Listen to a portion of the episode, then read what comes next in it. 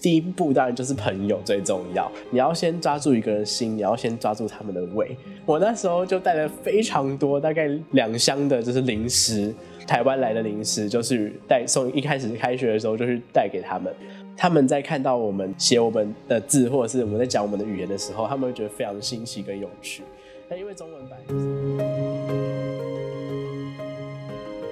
这是一个让台湾青少年受用一辈子的节目。学习不止在教室，让他们跨出舒适圈去探索世界。高中生涯不再是课本上的篇章，而是跨足国际的奇妙旅程。我们将和你一同走进高中交换的精彩生活，分享他们冒险的酸甜苦辣。这里有他们成长的经历和征服世界的故事。嗨，欢迎收听《高中生勇闯天下》，我是张主任。出国交换很大一个目的，我当然学习独立啊，然后呢去看看这个世界啊。但我相信这个独立在外，人是一个群居型的动物，所以这个所谓的独立，实际上更大一部分是去开始学着在另外一个异地去依赖。啊，依赖的人当然可能是你的家人，可能是你的老师，可能是你这个机构的工作人员。但是我相信，对学生而言，最有兴趣、跟最有话题、跟最有可以产生火花的，应该莫过于是他在外地交的朋友，还有他在跟这些异地的人共同所创造出来生活上比较精彩的故事。那我们今天呢，请到三年交换学生伊恩，伊恩的三年在三个国家。当然，这个我们有的时候说，唯这个世界一直在变，唯一的不变就是一直变啊。然后我们今天看看你在这样子三年一直改变的情况下，你的社交上，你怎么样从一个完全陌生到一个新地方，应该真的是举目无亲，谁也不认识，你怎么开始？然后那你怎么样去建立你的这样的社交圈？先聊一下你怎么样去每一次再重新归零后，然后在国家不同、语言不同、文化不同，你怎么开始的？大家好，我是来自新竹的伊恩。那我国中毕业之后，到德国柏林、奥地利的多瑙河畔海恩堡，还有西班牙巴塞罗那做交换三年。那其实一开始的交友圈，就是到一个新的环境，你要自己去开拓自己的舒适圈。第一步当然就是朋友最重要，就是你要有朋友，你才可以慢慢融入当地人的生活。一开始在德国的时候，我那个时候记得是二零一五、二零一六年的时候吧。德国就是其实还没有那么多的交换学生。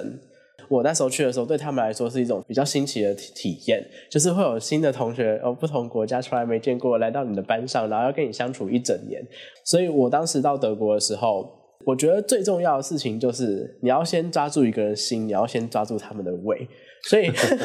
对，所以其实我那时候就带了非常多，大概两箱的，就是零食。台湾来的零食就是带送，一开始开学的时候就是带给他们。那时候他们看到我，就是每天下课，因为学生就是哦，下课就想找东西吃，然后呢，他们就哦，你有零食可以吃哦，那就赶快赶快全部要要一要之后，哦，又分享了台湾的文化，然后跟他们就有又可以开启一个新的话题聊之后，彼此之间的那个隔阂就会松下来。我觉得带零食去是一个很不错的方式。跟他们相处之间其实也很有趣，毕竟语言不同，然后文化也不一样。他们在看到我们写我们的字，或者是我们在讲我们的语言的时候，他们会觉得非常新奇跟有趣。那因为中文本来就是一个很酷的语言，我每次就是很自豪的，就会有时候就会故意刻意的在他们面前写中文，比如说要写一些东西，然后呢，他们就会凑过来看一下，这样说：“哦，天啊，这是什么东西？为什么你在画画？”就可以感觉，然后我就说：“哦，这是中文，很酷吧？”对，然后他们就会觉得说：“哦，就是原来你们你们写是这样子写哦。”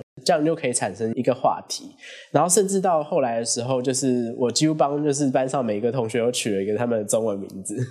我一个还记得一个德国的同学，他最后把就是他的名中文名字刺在他的手臂上，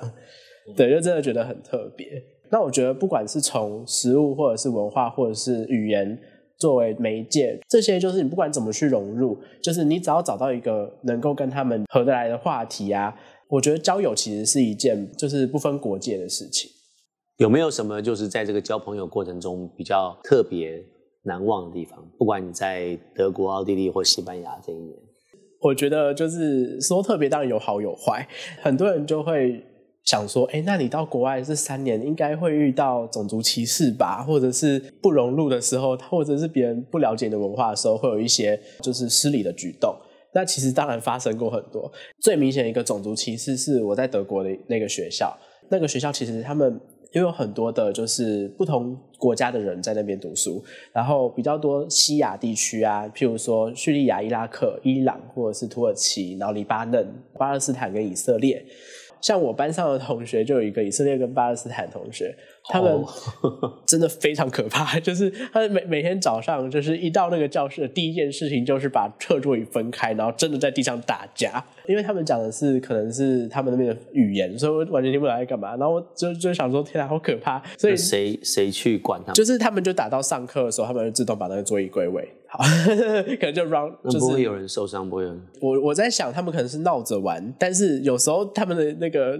说出来的可能阿拉伯或以色列的希伯来文，他们可能有点激动，对，那我会有点觉得有点可怕。但是要讲到，譬如说种族歧视或不了解文化，你在德国的时候有去学一个音乐班，你可以特别去报名那个课程。到学期末都会就是让让你上一些乐理啊，或者是玩一些乐器这样子一个班。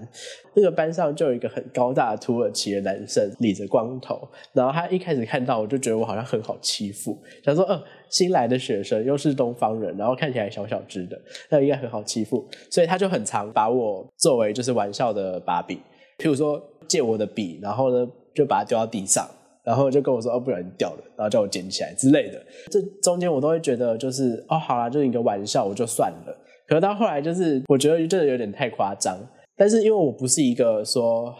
很想要去惹事的人，就是我不希望可以发生很多的冲突，所以我就没有理他。是后来找到一次机会，就是学校有一个才艺表演的时间，我学了八年的太极。才艺表演的时候，我就穿了整套的功夫服装，然后上去打了一套太极扇子。自从打完那套太极拳，他就没有再欺负过我。对，我觉得是一件非常有趣的事情。在欺负我，就像成龙一样，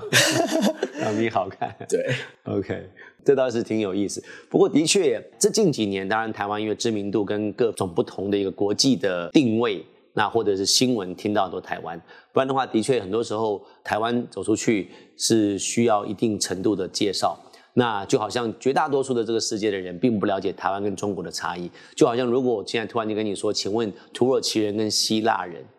那是完全水火不容。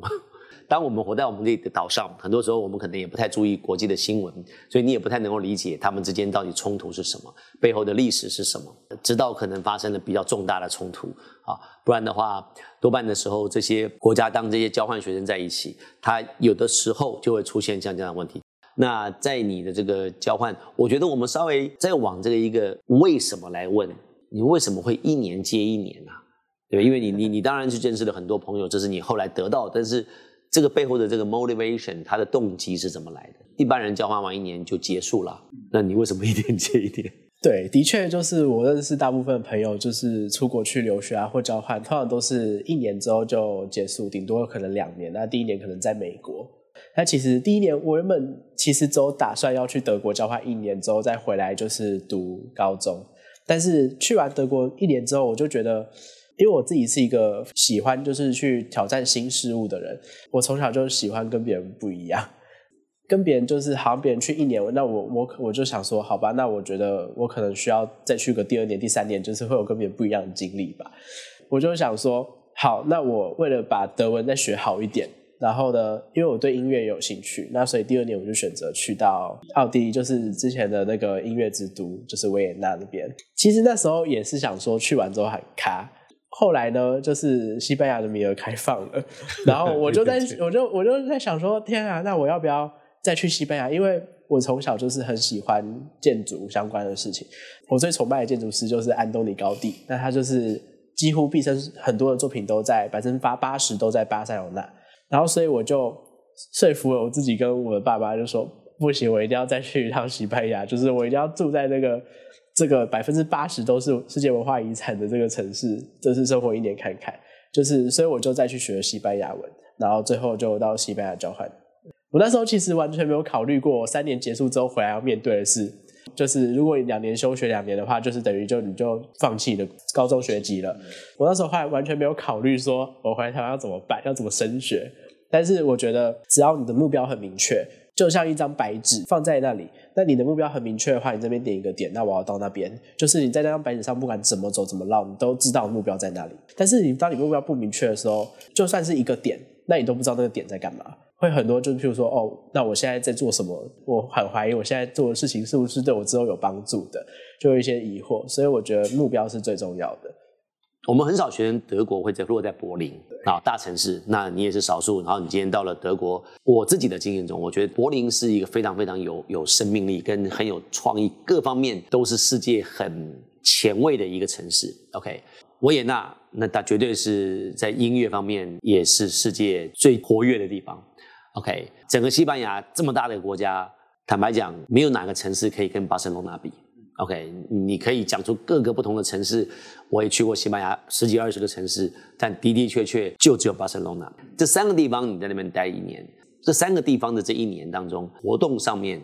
你可不可以各举一个例子？你觉得在柏林，你觉得活动对你来讲最 unforgettable 的是什么？对，然后以此类推。那其实这三个国家，就是我待的这三个地方。真的是天差地远，就是云泥之差。柏林是一个二战之后，然后那个柏林围墙倒塌之后，他们德国就把首都从法兰克福迁到柏林。这其实也是大概十几二十年前的事而已，其实非常非常的近。所以在他们当地的就是整个历史文化，就是东西德，然后东西柏林，你可以在整个城市里面看到。很就很悠久，很悠久，就是被那个二战的炸弹炸毁到一半的教堂，他们都还留着。但是转一个弯，你就可以看到一栋就是非常非常先进的大楼。漫游在那个街道上的时候，你就可以看，就可以感觉到你好像整个穿梭在就是不同的那个历史回廊里面一样。我觉得这是我最喜欢柏林的一个地方。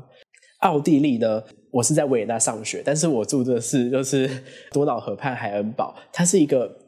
奥地利最偏远，如果去查地图，它是在最偏远的一个离斯洛伐克的一个，真的是十分钟骑脚踏车就可以到斯洛伐克一个边境的一个乡下城市。我们是每个礼拜六固定要去牧场领一手的那个牛奶。然后 一手啤酒啊，不是啤酒啊，一手的牛奶，然后回来家里喝，然后呢，剩下他们就会做成优格之类的，这样，这真的是非常乡村的生活。那到西班牙这个巴塞罗那的城市，因为他们是加泰罗尼亚自治区，其实我觉得在那边待了一一整年之后，我发现其实从他们历史中可以审审视，就是台湾自己的文化跟历史，有这是异曲同工之妙。嗯哼，所以其实我当然是站在就是加泰罗尼亚。这一阵线，我认为他们有自己他们的文化。那世界一直都在变。那在这一整年中，经历了超级多次的 demonstration，就是游行，或者甚至到 rebellion，就是暴动、抗争、抗争，就是非常非常的血淋淋的，就是真的是 I live in history，就就是我真的活在历史的那种感觉。有时候去上学会因为就是地铁因为暴动或者是游行然后停驶这种状况，那我就必须要那边下车，好，那我呃转换搭公车之类的。或者常常可以看到，就是直升机在天空盘旋。每一次的游行，就是你可以从他们当地的人民中，他们的眼神，就是你可以流露出一种，呃，我渴望的就是在我这个加泰罗尼亚市这个国旗上面四条，就是他们当时被关的那个最高领导者的四条血印的红色痕迹。他们就是为了要去争取那个自由，从他们的眼神中流露出的那种感觉，就是他们真的有守住他们自己的国格的这种感觉。就是三个地方是非常非常不一样，能够深刻的讲一年啊，的确是非常不同。因为观光客走马看花，你看到的可能都是美的啊，然后看到的都是一些所谓的景点啊。对，当你在那边生活是的确很不一样。我们在欧盟的总办公室在柏林，因为我们做的是高中交换。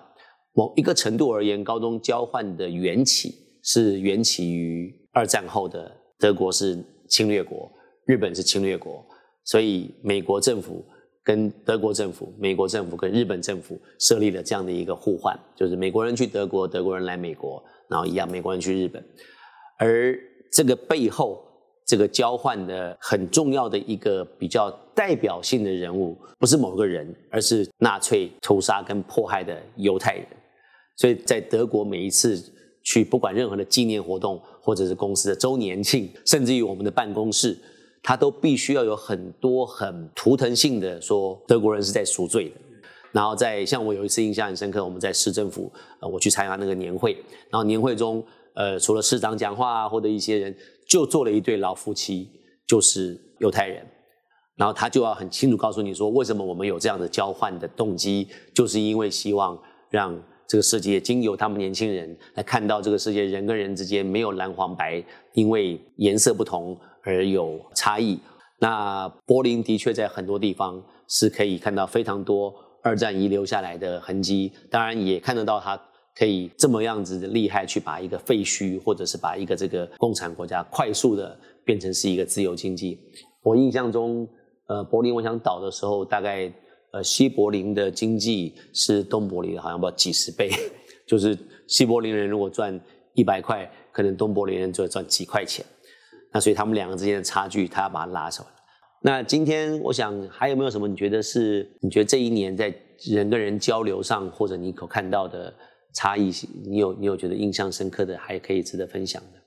就顺着刚刚张主任提到，就是被呃纳粹迫害的犹太人。那其实这段其实对我们交换生，尤其是到德国跟奥地利这两个国家的交换学生来说，其实非常的重要。尤其是奥地利，就是你可能会很讶，为什么是奥地利？就是嗯，希特勒其实是奥地利人，对 他不是德国人，所以而且希特勒其实以前是读艺术的，他是只是口才很好，但是他当时在就是他的大学的一个教授跟他随随口说：“哦，我觉得你比较适合当政客。”然后就导致后面这样的悲剧发生。不管是在德国跟奥地利，尤其是奥地利人，他们是。会跟你说，就是不可以谈到纳粹，不可以谈到希特勒这件事是 forbidden，就是完全是禁止的。甚至我觉得这件事情在奥地利比德国来的还要严重。他们反映到现在的生活中，想要表达对全世界表达的都是，虽然说我们以前是有这样一段历史，但是我们现在还是很努力的在就是修复它。或者是修复跟犹太人的关系，或者是我们想要表达世界正在改变，那我们想要尽一份我们的心力，就是去给全世界人感受到说世界已经不一样这样子。那所以身为交换学生，我觉得有非常非常大的荣幸，可以同时到这两个国家去读书，去深入的住，就是去旅游，去体验，都是各一年这样子。我觉得非常非常的荣幸。好，今天很高兴能够有伊恩来跟我们分享他在欧洲三年的深刻的一些经验。那的确，台湾年轻人需要更多的国际化跟国际观。啊，呃，有一个故事就是台湾的一个校庆，然后学生们的主题就用纳粹进场，校长居然还带头。那但是你知道吗？如果这样的一个场景到了德国，你只要举出那个希特勒的手势。最高就可以判你五年的有期徒刑，所以在我们出去前会跟孩子们三声五令，千万千万千万不要拿纳粹开任何玩笑，那在德国是极为严重的事情啊！当我自己在旅行过程中到了俄罗斯，看到我在卖一些二战的留下来的遗留的东西，在俄罗斯看到有纳粹相关的这些，比如说图案啊，或者是呃军帽啊什么的。跟我同行德国人是非常惊讶的，甚至于是非常愤怒的，说这种东西怎么能拿出来卖？OK，就在二手市场上啊，看到这东西拿出来卖是是他们极其难以接受。这样好，今天我们就跟伊燕先聊到这儿，好不好？那我们希望有机会的话呢，可以再来多聊一聊他在欧洲的所见所闻。虽然他在德国、奥地利跟西班牙交换三年，严格上讲。交换是三个国家，但你跑了三四十个国家，差不多，至少有吧，在这三年内。OK，在三年内跑了三四十个国家，好，那我自己有很多时候是跟着他的脸书一起旅行。好，那我们今天就先讲到这边。GS 全球文化交流机构陪您一起成长，谢谢收听，下次再见。